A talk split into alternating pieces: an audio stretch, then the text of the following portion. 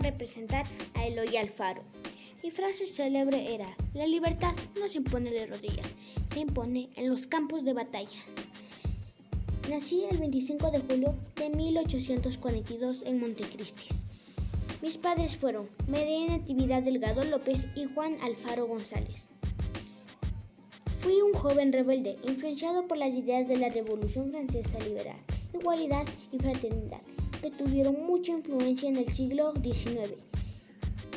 Nací bajo la vigencia de estas ideas. Dediqué mi vida a luchar contra el abuso, la corrupción, el fantasismo y las injusticias de los gobiernos. Construí el ferrocarril que unió la sierra con la costa, Quito-Guayaquil. Construí el Colegio Nacional Mejía en Quito y la Escuela de Bellas Artes. Separé la política con la iglesia. Puse el derecho a la mujer y puse el Estado laico.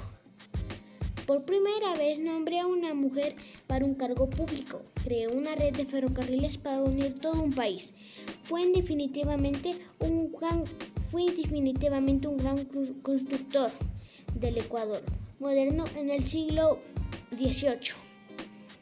Morí el 28 de enero de 1912 en Quito. Gracias por su atención. Hasta luego.